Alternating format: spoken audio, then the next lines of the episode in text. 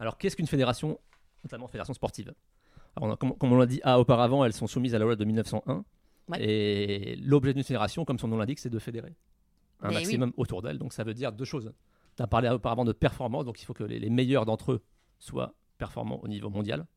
Mais c'est évidemment également que le plus grand nombre de personnes possibles pratiquent un même sport. Tout à fait. Donc, ça veut dire C'est ouvrir le sport à tous.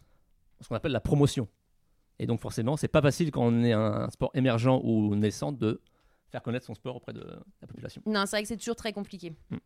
Donc c'est vraiment le rôle de la fédération par des opérations de promouvoir son sport. Tout à fait. Mais également la promotion par l'équipement. Oui aussi. Parce qu'il faut qu'il y ait que pour que vous puissiez pratiquer donc du coup le sport euh, de votre choix, il faut également qu'il y ait les infrastructures euh, qui soient bah, au plus près de chez vous et c'est ce que euh, les fédérations aussi essaient en tout cas de faire que vous n'ayez pas euh, 50 km à faire pour bien évidemment aller jouer à votre sport. donc, donc, finalement, la, la structuration, c'est un petit peu un élément de la promotion en fait. Ouais. Exactement. Ensuite, il y a un mot qu'on va prononcer de très nombreuses fois au cours de ce podcast, c'est le mot licence. La licence, mais peut-être à mon avis vous connaissez bien aussi la licence. Donc forcément, euh, l'un des leviers pour promouvoir un sport, c'est de délivrer des licences. Donc les fédérations euh, ont ce, ce rôle-là. Donc euh, par le biais des, des clubs, donc de délivrer des licences aux pratiquants. en fait. Oui. Et il y a plusieurs types de licences. Donc il y a loisirs et compétitions en, Loisirs, compétition, les jeunes aussi Oui. souvent. En général, on fait une, il y a une séparation entre les deux. Et la licence vous apporte également euh, bah, l'assurance aussi euh, quand vous jouez pour éviter euh, tout problème. Un autre levier de développement d'un sport, c'est évidemment les compétitions.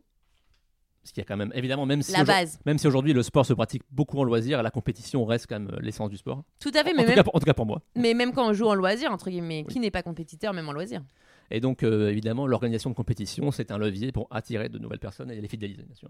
Tout à fait. Et dans tous les cas, c'est que sans licence, il n'y a pas de. Enfin, vous pouvez pas participer euh, aux compétitions officielles ou tout au moins homologuées de la fédération, monter dans des classements, potentiellement participer aux championnats de France euh, qu'il peut y avoir dans votre région ou les championnats régionaux, etc. Donc euh, voilà, toute l'importance de la licence. Et une dernière chose que, euh, qui est importante en termes de mission d'une fédération, c'est tout ce qui est un peu la réglementation, en fait. La fédération, elle a pour mission de réglementer un petit peu les choses et de cadrer les choses, notamment avec les sanctions euh, quand il, quand il faut en arriver jusque-là.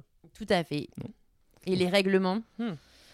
Parfois, ils sont un petit peu rébarbatifs, mais ils sont euh, néanmoins un élément indispensable euh, pour le fonctionnement d'un sport Tout à fait. Parce que là, on vous parle pas euh, des règles sportives, hein, on vous parle vraiment d'un règlement. administratif. notamment. Exactement. Donc, voilà. Et évidemment, ces règlements, ils se sont amenés à évoluer dans le temps en fonction de des changements dans un sport et dans le, dans le monde d'ailleurs qui l'entoure.